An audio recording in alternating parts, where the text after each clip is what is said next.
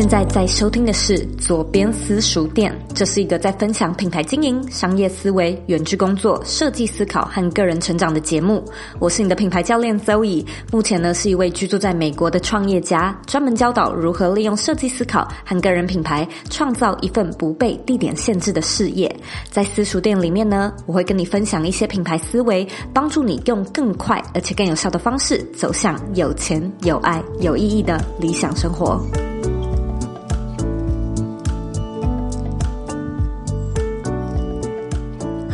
我是 Zoe，欢迎你回到茶水间。现在呢是我们的第一百九十五集。我们今天要分享的内容呢是冒牌者症候群。但是呢，在开始之前，我想要先分享一下，前阵子呢收到一位听众的来信，他跟我反映说，在收听第一百九十一集，也就是我们讲 ICA 那一集的时候，内容虽然很充足，但是呢说话的语速有点太快。那这位听众呢叫做张正杰，他跟我分享说。他自己因为有学过 ICA，所以算是听得懂。但是呢，他太太美容因为没有呢听过这方面的资讯，所以对于没有太多背景知识的听众来说，听起来呢会比较吃力。然后呢，我就回去重听了一遍一九一集。我就发现我讲话真的蛮快的，一九三级我讲话的速度也非常的快，像是现在呢，我就是有很努力的在慢下来，然后我觉得这对我来说也是一个蛮好的挑战，就是把语速放慢。其实不是一件想象中那么容易的事情，但是、呃，非常谢谢郑杰这位听众，我觉得这是一个非常非常好的 feedback。所以呢，从今以后，如果呢我是在讲左边私塾店的内容，我会尽量的呢把语速变慢，让我花一点点时间熟悉一下。非常非常感谢你的回馈。如果呢，你在听左边茶水间或者是左边私塾店有任何的想法的话呢，你也可以像这位听众一样，就是写信给我，我就会检讨一下。如果觉得真的有什么可以改进的地方呢，我也会尽量的改进。在我们的节目开始之前呢，一样我要 shout out to our sponsor，也就是 Bring Your Life。Bring Your Life 个人品牌设计课呢，是我自己的线上课程。这套课程呢，从零教你要怎么样去做品牌的定位。品牌的选题，教你要怎么样选对你自己的平台，我们称之为主战场；选对你的 ICA，做出你的蓝海策略、特色酱汁，以及呢，告诉你要怎么样去做出内容的形式力，教你呢怎么样去打造属于你的获利模式，然后设计你的自动行销的行销漏斗。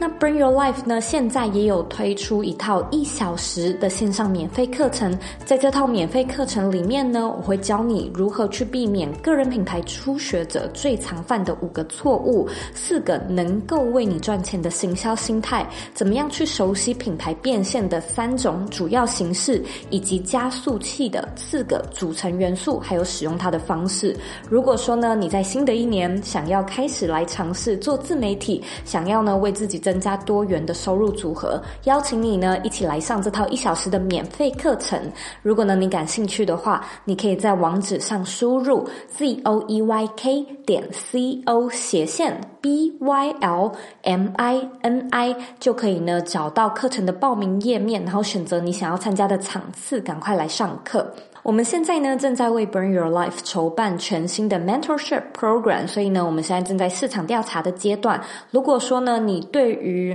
教练指导、产品设计、获利模式，还有商业设计的方向感兴趣的话呢，你也可以回到我们这一集的原文去找到我们的 waiting list。我们目前还在策划 beta 的版本，所以呢，如果真的有试出的话，会先把名额给有放在等待清单里面的人。那到时候呢，可能就会邀请你一起为我们的全新的 program 做测试。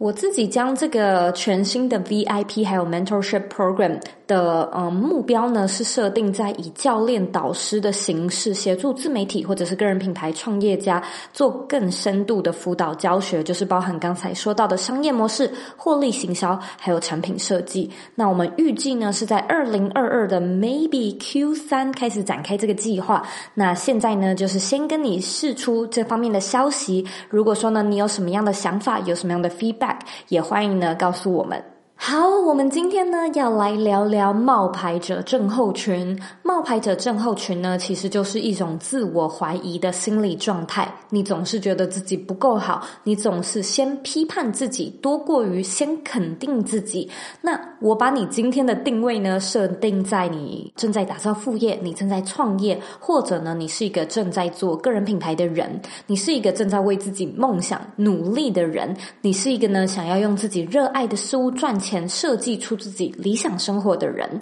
那我这里呢也列下了五个我观察出的冒牌者症候群的症状，嗯。应该不能说是症状，它是一个特征。如果呢，以下五个特征你有中了任何一个，你可能呢就有一点点冒牌者症候群的现象。特征一是你在工作或者是在为自己的梦想努力时，会莫名其妙的有一种罪恶感。那这个罪恶感最常出现的地方呢，有两个。第一个呢是你要发表自己观点的时候，第二个呢是你要向人收钱的时候。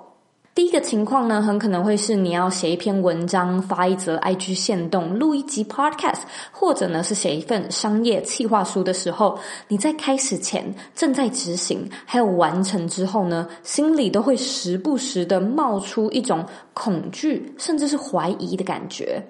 你会去想说，这样写到底对不对？这样讲到底好不好？这样的呈现方式可不可以？这个发文的时间点对不对？其他人会怎么看？是不是不够完美？是不是有什么细节没有想到？有没有什么忽略的地方？那你会发现呢，这个症状和拖延症 comes hand in hand。你有的呢，可能不是拖延症，你有的很有可能就是冒牌者症候群。你担心自己的观点不够有力，你觉得自己好像没有足够的专业和实。战经验来说出自己的想法，你觉得自己可能资格还不够，还不到，你觉得自己没有话语权，你觉得为什么别人要听你说话？你究竟是在凭什么呢？这个情况呢，在第二个情境中尤其更加严重，就是当你要开始谈价钱、开始开价、开始贩售自己的产品和服务的时候，你的内心呢会有一种罪恶感。这个罪恶感，简单来说，就是一种良心不安的感觉。你会有一点点过意不去，你觉得自己这么做会有点歹势，会有点不好意思。你就是不好意思开口，你避会谈钱。每当呢有类似话题出现的时候，你就会顾左右而言他，你就是不愿意去面对这个议题。很多时候呢，你甚至会免费的帮你的朋友去做一些事情。你会想说啊，反正他就是我的朋友啊，朋友之间谈钱多伤感情啊。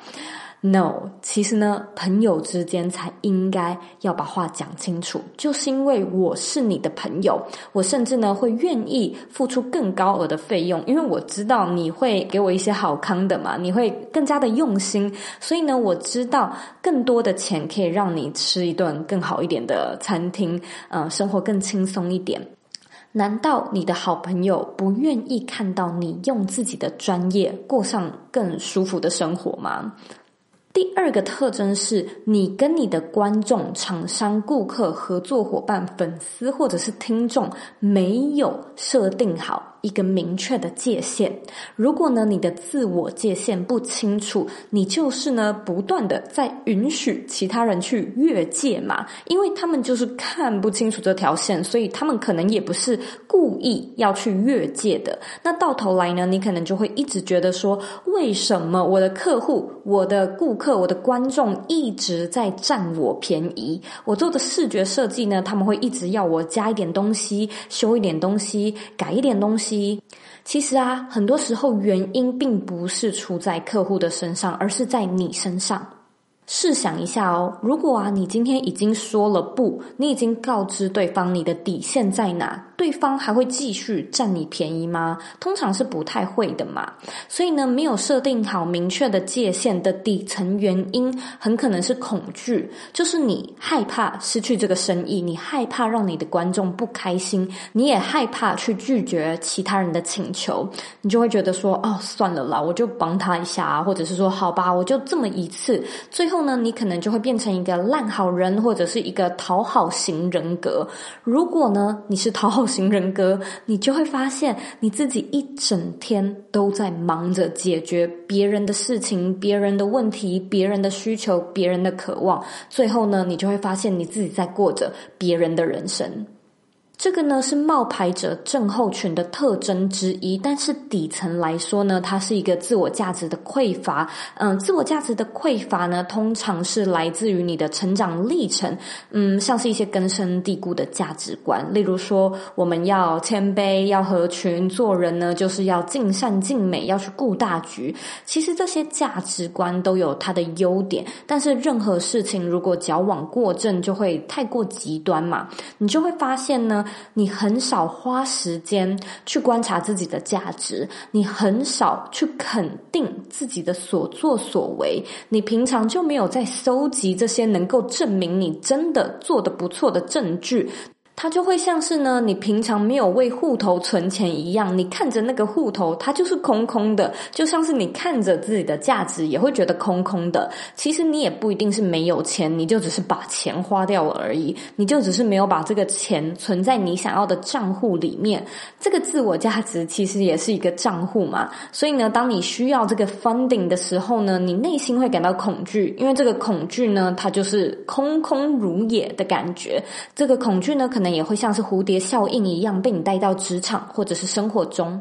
第三个特征呢，是你私底下不太分享你自己在做的事情，你不敢跟朋友提及，你也不敢呢向外界推荐自己，你不太好意思告诉朋友说你现在正在做什么，或者是你打算做些什么，这也会让你少了很多跟别人分享、跟别人讨论、人脉连接的好机会。你可能会有一种感觉是，啊，等到我自己做出成绩来再说好了。等到我自己稍微有一点名气，或者是开始赚钱的时候，我才比较好跟别人提起这件事情吧。如果说呢，你有这样的想法，就代表呢，你是在用结果、用成果衡量你自己的价值，衡量这件事情的价值。也就是说呢，如果没有一些数据作为衡量的基准，那这件事情好像就没有提出来的必要。提出来好像会浪费大家的时间，提出来好像就要面对大家对你的拷问，那自己也还没有任何的成果去背书，又要拿什么样的名义来提到自己在做的事情，或者是推荐给其他人呢？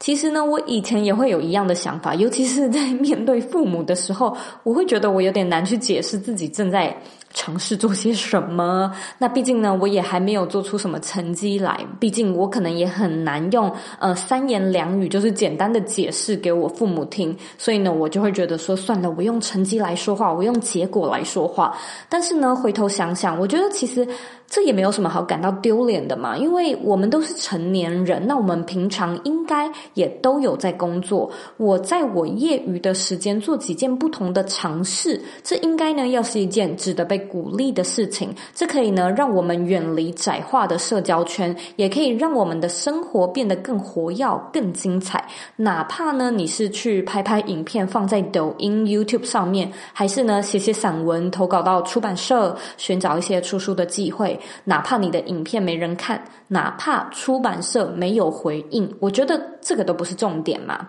重点呢，应该是你所付出的行动。那些呢会质疑或者是挑战你的人，可能都不一定有为自己的梦想付出任何一点行动。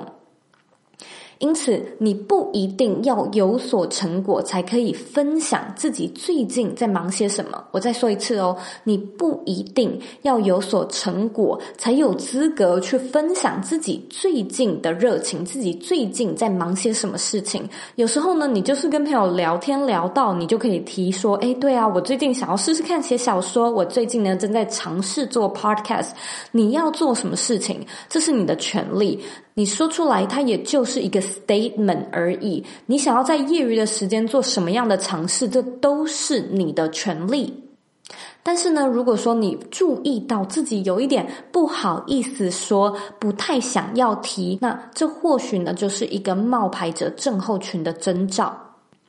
特征四，你不断的去囤积知识，却一直呢有一种自己还没有准备好的感觉。其实以上三点在我自己的身上都没有什么特别的嗯、问题，特别的感觉，唯独这个第四点呢，就是 hit me really hard。有一段时间呢，我一直有一种对知识很焦虑的感觉，就是我总觉得自己知道的还不够多，总觉得自己还可以再多学一点，再多学一点。那我一直呢。都不是一个会乱买东西或者是囤货的人，我就是很不喜欢家里有很多很多东西。可是呢，我却发现自己开始有一种囤积知识的现象。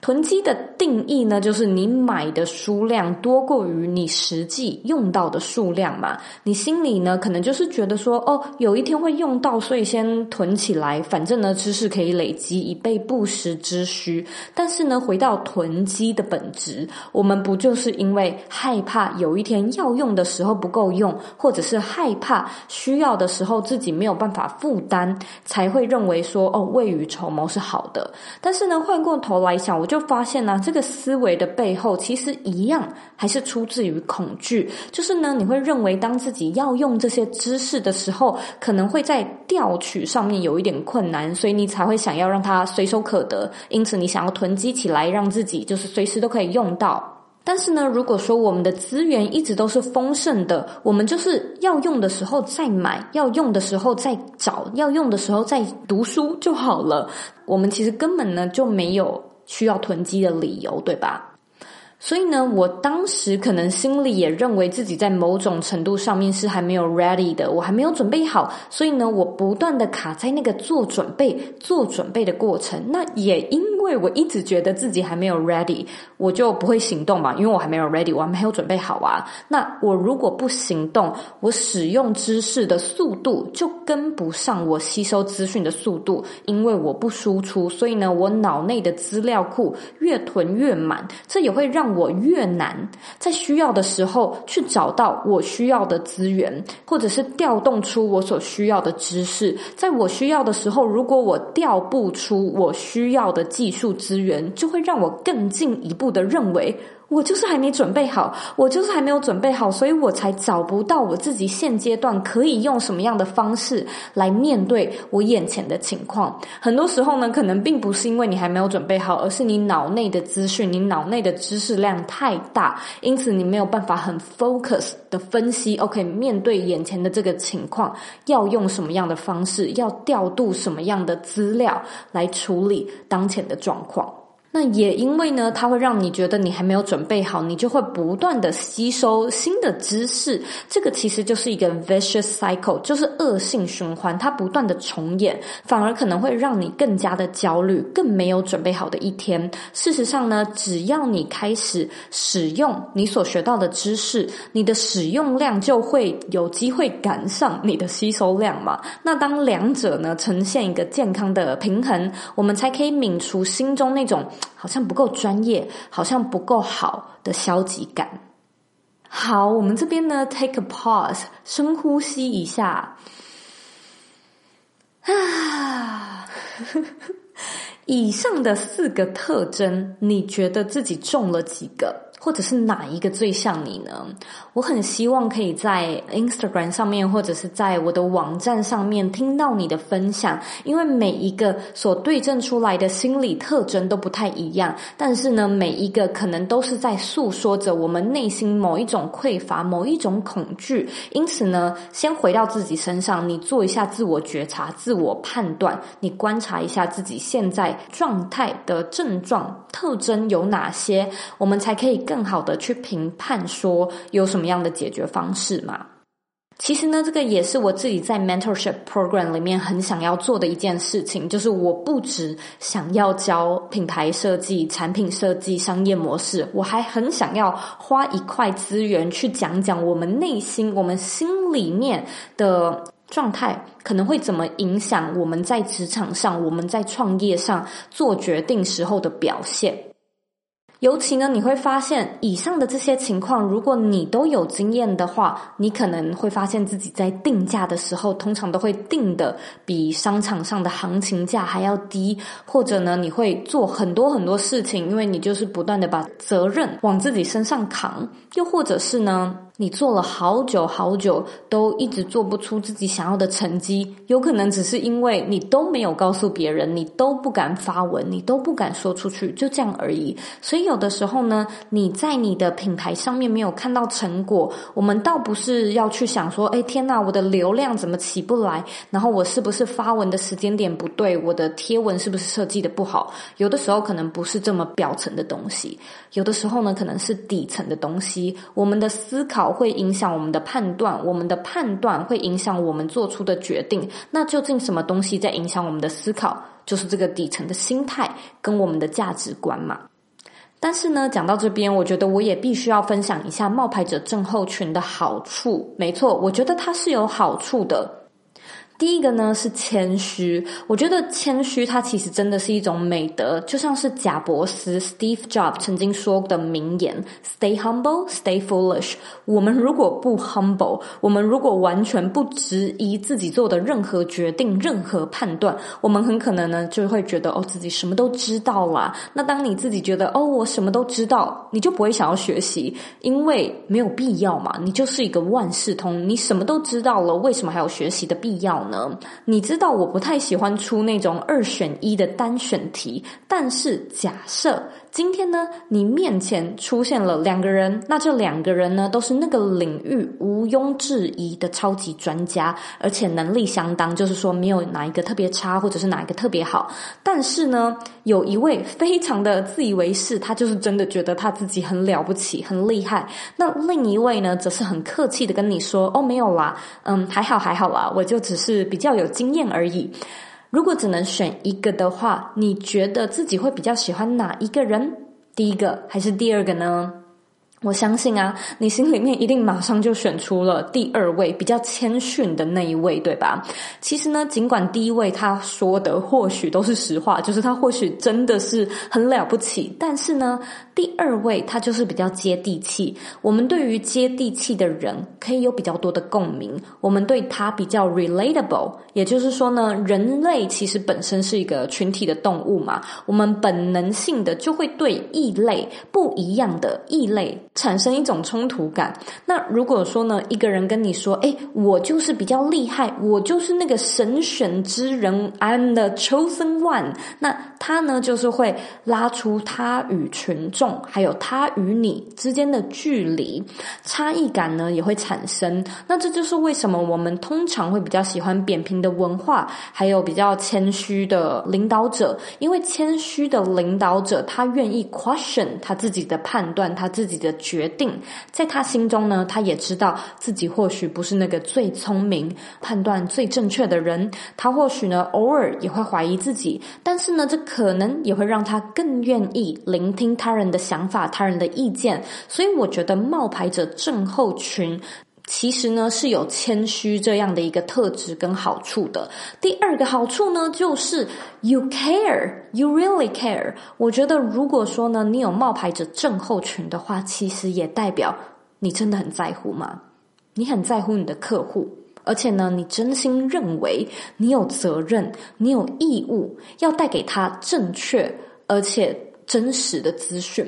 你就是很在乎你给的内容是不是对的内容，这其实呢也代表你底层的责任感跟道德感是很强的。我觉得呢，世界上的确是需要这样的人，不然呢，我们这个世界如果都充斥着烂新闻、假新闻，如果你完全不在乎，就不会为你的结果把关。你可能也没有想过说，你说出去的话会造成什么样的 consequences。如果呢，我们全世界的人都没有一点点冒牌者症候群的这个道德尺啊，这个世界真的是会天下大乱嘛？尤其呢，我前阵子呢看到唐启阳老师他在分享三月运势的时候呢，他就是开头很生气的就骂一些新闻媒体断章取义他的影片跟内容。我那个时候就想说，诶，那些新闻小编他们可能是真的没有在在乎的嘛？他可能就是在完成一份。无聊的糊口的工作，所以呢，他并没有那种责任感或者是道德感，觉得说哦，自己需要为这件事情三思，考虑一下它的后果。因此，回过头来想，你不觉得自己这么在乎自己分享出去的内容对不对，够不够好，其实是一件非常珍贵的事情吗？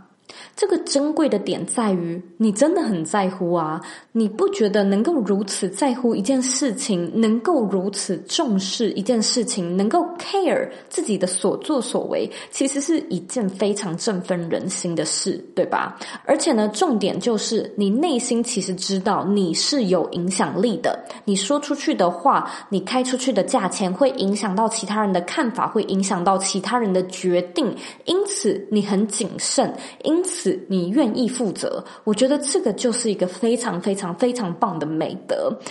这个让我有点想到我近期的一件蛮好笑的领悟，因为我这阵子开始严格的执行周休二日嘛，也就是说我周末是完全不工作、完全不看手机的。那如果说那天天气不好的话呢，我就会跟我先生一起在家赖在家里追剧。嗯，前几周我看了里奥纳多·迪卡皮欧，就是小李的一部旧电影，叫做《神鬼交锋》。那如果说你还没看的话呢，我推荐你周末没事的话可以来看一下。里奥纳多在戏里面呢，就是演一个非常狡猾的犯罪诈欺师，然后我就被他很惊人，就是很很厉害的演技给震惊到。我就突然间意识到一个真理，我觉得这个真的是真理，它就是呢，只有真正的冒。冒牌者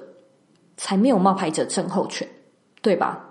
你想想看这个问题，谁不会怀疑自己的决定？谁不会质疑自己的资格？就只有真正的诈欺师才不会啊，对吧？所以我怀疑过我自己，那我相信呢，你或多或少也质疑过你自己，但就是因为我们都是人。我们就是一个真真实实的人，我们都不是真正的诈骗集团，我们都不是真正的冒牌者，我们才会有一些正常人会有的自觉。所以我觉得冒牌者症候群的这个翻译呀，它可能会让我们觉得说，哦，这是不是一种疾病？这是不是什么症状？呃，完全不是。我们可能要为冒牌者症候群想一个更好的。更好的翻译词，但是呢，我们有冒牌者症候群，只是因为人类他会不断的利用外界的一些嗯社会群体的标准来去判断自己的价值定位还有成长。这个是呢，我们找到自己的社会坐标的一种方式。只是因为现在的人口数量太多，衡量的标准太多，所以很多时候呢，我们就会产生冲突，让我们找不到自己的坐标定位点。因而产生那种自己好像不够好、没有成长、不达标准的这种感觉。现在呢，我们知道了冒牌者症候群的一些特征，还有它其实可能会有的好处之外呢，我们就要来讲重点，那就是解决的方法，而且解决的方法非常非常之简单。我们究竟要如何知道你是真的还没有准备好，还是呢，你只是冒牌者症候群在心里作祟呢？其实你只要问自己一个问题就好了，那就是如果呢，有人想要请你帮他做，或者是帮他解决一件事情时，你有办法帮他解决这件事情吗？你做得出来吗？就这样，就只有这个问题而已。我再说一次哦，如果有人想要请你帮他解决一件事情，你有办法帮他解决这件事情吗？你有办法帮他 map out 出方法吗？你知不知道需要用什么样的资源、什么样的工具？你能不能够大概算出成本、算出时程呢？如果说呢，你问自己这个问题，然后答案是是的话，那就代表呢，其实你已经准备好了，你只是呢被冒牌者症候群给蒙蔽，因为呢，你其实是有能力去 deliver 对方想要的 outcome，你就只是呢缺乏自信而已。也就是说呢，假设你想要成为一位网页设计师，有人呢来找你做网页设计。你做得出来吗？假设呢，你想要分享自我成长的主题内容，如果呢，有人来问你说要怎么样改善拖延症，要怎么跨出舒适圈，你能够给出一些方法或者是 guideline 吗？如果呢，答案是可以，那恭喜你，你现阶段呢，其实就是已经有能力去做你想要做的事情了，你就不是一个冒牌者，你只是呢，需要学会 own it。那我的建议是呢，在这个阶段，你需要多。多搜集一些 testimonial，你需要去打造更多的作品集，你就是要有一些 social proof 来去为你的实力背书。重点是呢，你要为你自己的自信做一个几点数的动作，你要一点一点的去累积证据，让你呢可以打从心底的知道说，对，我的确是准备好了。对，只要呢我有充足的时间、充足的准备，我是有能力能够去给出解决方法的。那假设反过来说，今天呢，有人请你帮他做一件事情，经过思考之后呢，你发现自己是真的做不出来，这其实呢，也代表你并不是一位冒牌者，你就只是一位实习生嘛。现阶段的你呢，就是在实习中，你是真的还没有准备好，你的能力呢，可能也还正在累积。如果呢，你这一题的答案是 no，你现阶段最需要的其实就是经验，就这样而已，就这么简单，你就只是。需要经验，在还没有太多经验的前提之下呢，我们没有自信是一件极度正常的事情嘛。你会做，跟你很熟练是两件完完全全不同的事情。所以呢，我们现在要做的就是要学着从你会走到你很熟练。同样呢，在这个过程中去累积自己的自信，然后寻找可以不断尝试的机会。我在这里的小提点是：如果呢，你有机会开始做一些可以收费的案子，切记切记切记呢，不要开太低的价格。低廉的价格呢，会让你没有办法累积你自己的自信，它会让你觉得说：哦，我的时间精力好像有点不敷成本，这样做好像不太值得。它可能呢，也会让你有一种：诶，我都已经开始接案了，结果我还没有办法养活自己，我是不是真的没有那么有能力的错觉？那你呢，又会再一次回到质疑自己能力的状况嘛，这就是呈现恶性循环。所以记得，你绝对、绝对、绝对呢，不能去问你的观众或者是你的顾客说这样做对不对。你的客户并没有责任，也并没有义务要去回答你这个问题。你做的对还不对，这是你要给自己的提问，因为你才是评审，所以你不应该去问别人。但最重要的是呢，你一定要问你的客户 feedback。我们要从回馈当中搜集建议。而不是搜集意见，你观众的意见不重要，但是他的建议很重要。每一个人都可以有自己的意见，但是意见呢，是一件非常私人的东西，它没有对错之分，就像是审美观一样。所以这个人给你告诉你什么样的意见，这真的不重要，你也不需要听。但是你要听的是他的建议，所以你要去分清楚，你在听的是意见还是建议。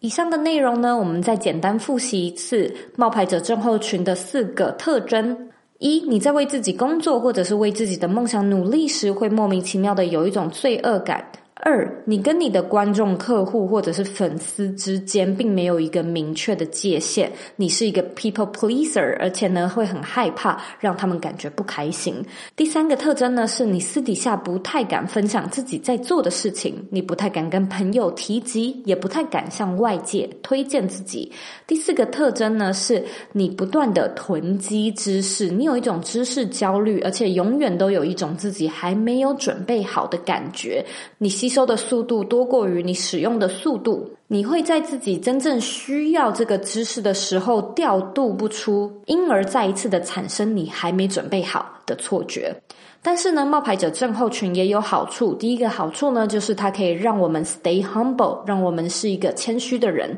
第二个呢，是它可以告诉你，其实你是真的很 care，你是一个有心有肉的人。你很在乎你的客户，而且呢，你有良好的责任感、良好的道德观，而我们的世界也确实需要这样的人。最后一个想要去判断还有解决冒牌者症候群的方式，就是问自己说：假设今天有一个人请你帮他解决一件事情，你是有办法帮他解决的吗？如果说答案是是的话呢，就代表其实你已经准备好了，你需要的是自信而已。如果呢你的答案是不，那其实呢你就是还没有准备好，你现阶段需要的是经验。但是无论是什么呢，我们都可以从中去判断自己究竟是不是一个拥有冒牌者症候群，或者呢是被冒牌者症候群所困的人，那也祝福你呢，及早从冒牌者症候群的这个症状中毕业，找到自己真正的价值，而且 own it，向世界展示还有分享你的个人价值。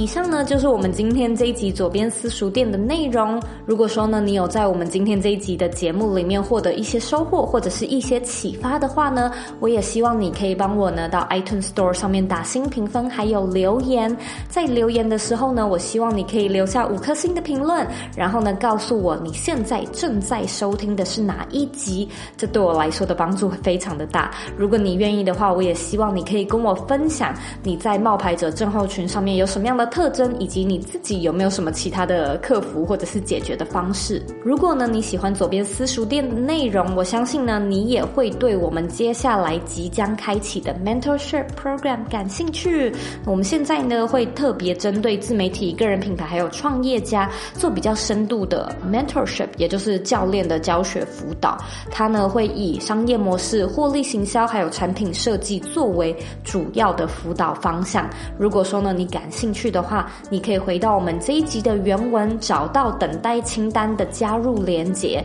只要输入呢，你就可以收到我们最新有关 VIP 计划的内容。如果呢，我们最后推出了一些 beta 的版本，可能也会优先邀请有加入等待清单的你来试用。